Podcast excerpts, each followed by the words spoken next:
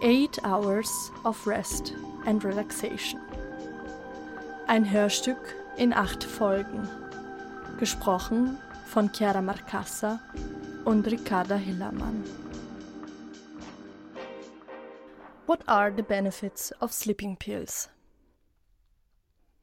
Ich war zusammen mit meiner besten Freundin in der Stadt, in der ich aufgewachsen bin, und ich wollte in einem asiatischen Supermarkt einkaufen. Als ich da war, stand vor der Tür eine große Menschenansammlung. Alle drängten sich nach vorne und wollten rein. Aber wie es nun aktuell läuft, durfte man nur einzeln eintreten. Es war alles sehr konfus und chaotisch, alle offensichtlich zu dumm, um eine ordentliche Schlange vor der Tür zu bilden. In dieser Situation habe ich die Initiative ergriffen und angefangen zu regeln, wer reinkommt und wer nicht. Das wurde dann mit der Zeit quasi zu meinem Job. Ich hockte da auf dem Boden und ließ die Leute rein und raus. Sie kamen und gingen, aber alles war immer noch sehr konfus. Irgendwann kam ein kleiner Junge, wirklich sehr klein. Er trug mit sich eine ebenfalls winzige Schachtel, in der Gold drin war. Er drängte sich besonders hartnäckig nach vorne, führte als Argument seine kleine Statur und das junge Alter vor. Aber ich wollte ihn keinesfalls reinlassen und als er endlich dran war, musste ich plötzlich bemerken, dass er verschwunden war, wie aufgelöst in der Luft. Keiner und keine der Anwesenden konnten mir Hinweise über seine Verschollenheit geben, und langsam, aber sicher bannte sich in mir den Eindruck an, ich hätte mich ihm gegenüber falsch verhalten und wäre die Ursache seines Verschwindens. Es wurde Nacht. Es gab eine Party, aber ich konnte nicht hingehen, denn ich musste weiter in dem Supermarkt arbeiten. Meine beste Freundin konnte hingehen und schrieb mir, wie es dort war. Ein Mann war da, mit dem ich eine Affäre gehabt habe. Ich wollte ihn wiedersehen, aber die Nacht war auch sehr schnell vorbei, also ging ich nach Hause. Ich war dann bei meinen Eltern im Haus meines Opas. Die Katze wollte durch das Fenster reinkommen. Als ich sie reinließ, stand sie still und schaute mich so an, wie Katzen eben gut können. Ihre Katzenaugen waren nass, voller Tränen als hätte ich was Großzügiges und Gutes gemacht, indem ich sie reinließ, als wäre sie dankbar für meine Großmut. Währenddessen schlief meine Familie ruhig weiter. Der Morgengrauen. Meine beste Freundin kam endlich auch nach Hause und erzählte von der Party. Sie wirkte sehr unruhig und erschüttert. Wir kamen uns nahe. Sie erzählte von Männern und ihre Geschlechtsorganen. Sie erzählte, dass sie auf der Party mit zwei unterschiedlichen Männern Geschlechtsverkehr gehabt habe und von den Flüssigkeiten, den Körpern dieser Männern. Sie weinte und weinte und war verzweifelt und durchquert von einem brennenden Schuldgefühl. Ich versuchte sie mit meinen Worten zu trösten. Erinnerst du dich, als wir in der Schule waren? Erinnerst du dich an Polini? Dass ihre Mutter sich scheiden lassen hatte, weil ihr Papa fremdgegangen war. Erinnerst du dich, was Polini immer wieder in der Schule gesagt hat? Dass man immer betrügen muss, dass es seine Natur ist. Nun, ich denke, es ist die Frau, die gemacht wurde, um zu betrügen. Es ist einfach so. Schau dich mal rum. Und wenn die Frau dafür gemacht ist, Regeln zu brechen, oder genauer gesagt, immer laut eigenen Regeln zu spielen, was hat das mit Regeln und Gesetz und Gesetzgebung zu tun? Die Frage ließ mich nicht mehr los. Was meinte ich eigentlich damit? Woher kam dieser Gedanke? Meine Freundin hörte auf zu weinen und starrte mich einfach sprachlos an. Keine von uns konnte wieder ein Wort von sich geben, und dabei hatte ich das Gefühl, immer tiefer in meine Gedanken zu sinken, als würde die Welt dabei schmelzen, als würde alles schwarz oder grau werden und verschwinden, oder sich in Gedanken und Sprache auflösen, oder besser, als wäre nichts jemals existiert, als gäbe es nur meine Wahrnehmung des Nichts. Diese fluiden Bilder sind in ein stehendes Motiv eingerahmt. Ich bewege mich taktvoll und agil durch dieses Motiv hindurch. Ich weiß immer schon instinktiv, was passiert, bevor es passiert, aber kann keinen Einfluss auf die Abfolge nehmen oder sie verändern. Das Bedürfnis habe ich aber auch gar nicht. Sobald ich ein Bild durchschritten habe, fällt es in die Tiefen meines Gedächtnisses herab wie ein gefallener Dominostein, der nicht, wie es sich gehört, reglos auf der Stelle auf dem Boden liegen bleibt, auf die er gefallen ist und dann, nachdem alle gefallen sind, ein Muster auf der Bodenoberfläche bildet. Nein, Jedes Bild verhält sich wie ein gefallener Dominostein, der dann in dem Moment der ersten Bodenberührung vom Boden verschluckt wird. Aber unter diesem Boden bewegen sie sich, formieren sich neu, reden durcheinander, gehen ineinander über und wälzen sich in Sekundenschnelle von meinem Körper wieder in meinen Kopf hinein, der von jeder Szene nochmal eine Nahaufnahme macht, bloß um nichts zu vergessen, ich habe schon zu viel vergessen. Aber nicht dieses Mal, nein. Die Stadt, die Freundin, der Supermarkt, der Junge, die Party, der Verflossene, mein Elternhaus, die Katzenaugen, die Tränen, die Männer, die Gesetzlosigkeit der Frauen.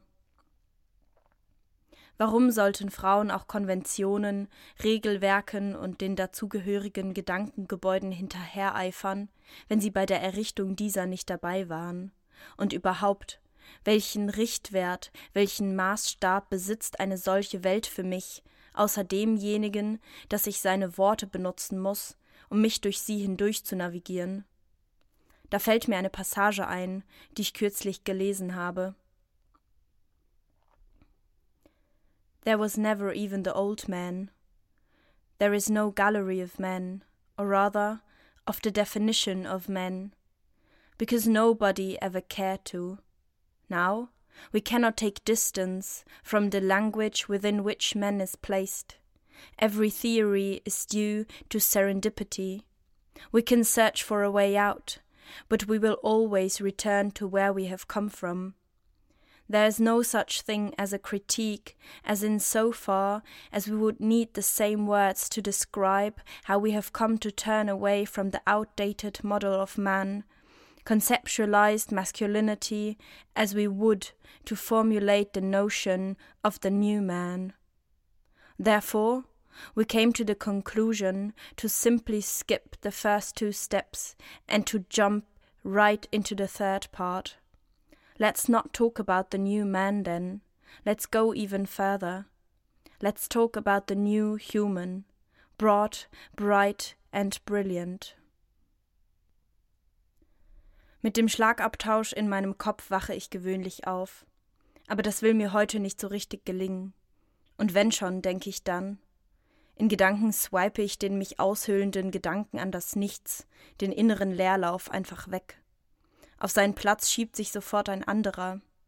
Diese fließenden Grenzen machen mich manchmal echt fertig. Jedes Ziel wird durch die Bewegung ersetzt. Es gibt kein richtig oder falsch, sondern nur noch die Dosierung. Es gibt kein Ziel mehr, nur noch die Bewegung dorthin.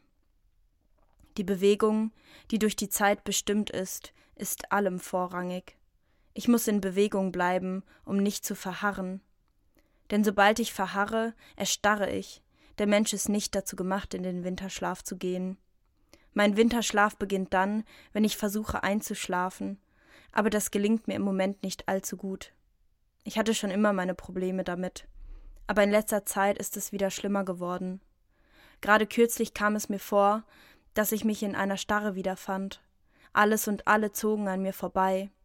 Die Tram mit der lächelnden Frau und ihren blendend weißen Zähnen, der Jimboy, dessen lasche Adidas Trainingstasche wohl nicht mehr als ein Proteinriegel enthielt, der aufblitzende Stolperstein auf dem Boden oder war es der Goldzahn in dem Mund von dem alten Mann, der auf der obersten von den drei Eingangsstufen saß, die zu einem Internetcafé führten? Niemand beachtete mich, weder die Menschen noch die Stadt. Ich war wie paralysiert, eingeschlossen. Sofort muss ich an den Mann mit dem Locked-in-Syndrom denken. Ich werde panisch. Ich kam mir wie ein Avatar vor, ohne Gesicht, ohne Körper und ohne Geschlecht, die reine Verkörperung all dessen, was sich in mir so angesammelt und abgelagert hat im Laufe meines noch so kurzen Lebens, aber ohne Möglichkeit, mich zu artikulieren. Das Gefühl verschleppte sich über Sekunden, Minuten verstrichen. Wohin wollte ich? Woran dachte ich, bevor mir bewusst wurde, dass ich mich nicht bewegen kann? Um mich zu beruhigen, denke ich an das wohlig behütete Gefühl, das immer in mir aufkam, wenn ich mit meinen Eltern bei Nacht und Regen im Auto saß und wir über die Autobahn in Richtung Deutschland düsten, um den Onkel zu besuchen. wie der Regen durch den Fahrtwind rhythmisch gegen die Scheiben prasselte und die riesigen Scheinwerfer die Fahrbahn in ein mosaikartiges Lichtspiel tauchten, wenn die Lichtstrahlen vom Wasser auf der Fahrbahn reflektiert wurden, so hörten wir Cat Stevens oder Tracy Chapman. Und ich erinnere mich daran, wie mein Vater meine Mutter bittet, ihm die Bundesliga-Ergebnisse vorzulesen, ihn die Absteiger- und Aufsteigertabelle an die Zeit erinnert, als er sein erstes Motorrad selbst gekauft hatte und damit zu jedem Dortmund-Spiel gebrettert ist, an das Gefühl von Freiheit, das er damals wohl noch mit was anderem verwechselte, was ich nicht verstehe, und wie er dann darüber spricht, dass er mit 15 Jahren einmal alleine mit dem Fahrrad von Münster nach Aachen gefahren ist, ohne Landkarte, ohne Handy, ohne Laptop, ohne überhaupt zu wissen, wie er dahin kommen soll was ihm bis heute ein Rätsel ist, wie er das geschafft hat, heile dort anzukommen, um dann im Auto in Tränen auszubrechen, nachdem sein Vater und mein Opa ihn dort wieder aufgegabelt hatte. Irgendwann döse ich ein. Das nächste, woran ich mich erinnere, ist, dass ich aus meinem Sekundenschlaf aufschrecke. Aber da sind wir schon angekommen. Ich muss eine lange Weile gedöst haben. Mitten in der Nacht, ich stelle mich schlafen, damit mich mein Papa aus dem Auto trägt und ich mich nicht auf den nassen und kalten Asphalt stellen muss, dem ich ja um einiges näher bin als der Papa, der fast zwei Meter misst. Was also nur Sinn ergibt in meinem Kinderkopf. Ich erinnere mich an die Verwunderung, die ich in eben jenem Schreckensmoment empfand, als ich aufwachte, an die Verwunderung darüber, dass mein Vater niemals in Sekundenschlaf verfiel während des Fahrens, trotz der späten Stunde, den zähen Straßenverhältnissen und trotz des ewig langen Arbeitstags davor, der schon um sechs Uhr morgens begonnen hatte. Manchmal vermisse ich es, mich fallen zu lassen. Ich versuche mich fallen zu lassen. Ich lasse mich fallen, mein Körper gleitet zu Boden, und mit ihm reißen auch die Erinnerungen ein, wie ein Szenenbild, das auf einen faltenlosen Vorhang gedruckt ist, der mich umgibt und jetzt brutal zu Boden saust. Jetzt stehe ich wieder da, der Avatar, der keiner ist, ich, die sich nicht selbst sieht. Vor mir prangt ein Hinweis. Willkommen im Zeitalter der Postidentität und ihrer Derivate. Das ist es, was auf dem Eingangsschild der Universität der Zukunft vielleicht einmal geschrieben steht. Wir sind so mit unserem Aufeinander abgestimmt sein beschäftigt, dass wir das Aufeinander abgestimmt werden nicht bemerken. Alles ergänzt und ermöglicht sich gegenseitig, das eine geht nicht mehr ohne das andere, die Welt als Surface, als riesiges Trackpad, als visuelle Textur, die alles auslegt und auskleidet. Ich wünsche mir den Luxus der Vogelperspektive, den Zoom-out-Button. Mit Intelligenz oder Kritikfähigkeit, mit Vernunft oder Verstand hat das alles schon längst nichts mehr zu tun. Von den Begriffsantiquiertheiten, diesen zeithistorisch überkommenen Begriffsinstrumentarien gilt es sich zu verabschieden, will man im 21. Jahrhundert überhaupt noch Handlungsfähigkeit und Selbstwirksamkeit im Alltag erfahren. Ich meine Management, Alltagsmanagement. Ich spreche ja nur über den Alltag, wenn es um die alltäglichen Dinge, die es zu konsumieren gilt, geht. WhatsApp, Telegram, YouTube, Instagram, Twitter. Dazu kommen Alltagsnotwendigkeit plus Alltagsablenkung plus Alltagsvergnügen plus Alltagsverpflichtung plus Alltagsselbstdisziplin. Diese addiert ergibt es schon eine ganz erstaunliche Spanne. Das zieht sich. Ich möchte lieber noch etwas in diesem Zwischenstadium bleiben, der mich eben verängstigt hat. Angesichts der Normalzustände beglückt er mich geradezu. In solchen Momenten mache ich mir gerne Notizen, damit ich den Augenblick und die Stimmung festhalten kann. Ich schreibe Feile Lösungen, die keine sind, nehmen Einzug und der sichtbare Himmel, den es nicht gibt, drängt sich unsichtbar der Erde auf. Und der harmoniebedürftige Kitsch versucht die gärende Versöhnung, die unverfügbar ist, hartnäckig zu erzwingen. Seine Moral soll mit Kitsch versetzt sein, sein Kitsch moralisch untermalt. Ich lege das Blatt Papier zur Seite und nehme einen pinken Post-it vom niegelnagelneuen Stapel. Darauf schreibe ich: Nimm dich vor dem Onkel in Acht. Er wartet auf dem Parkplatz auf dich.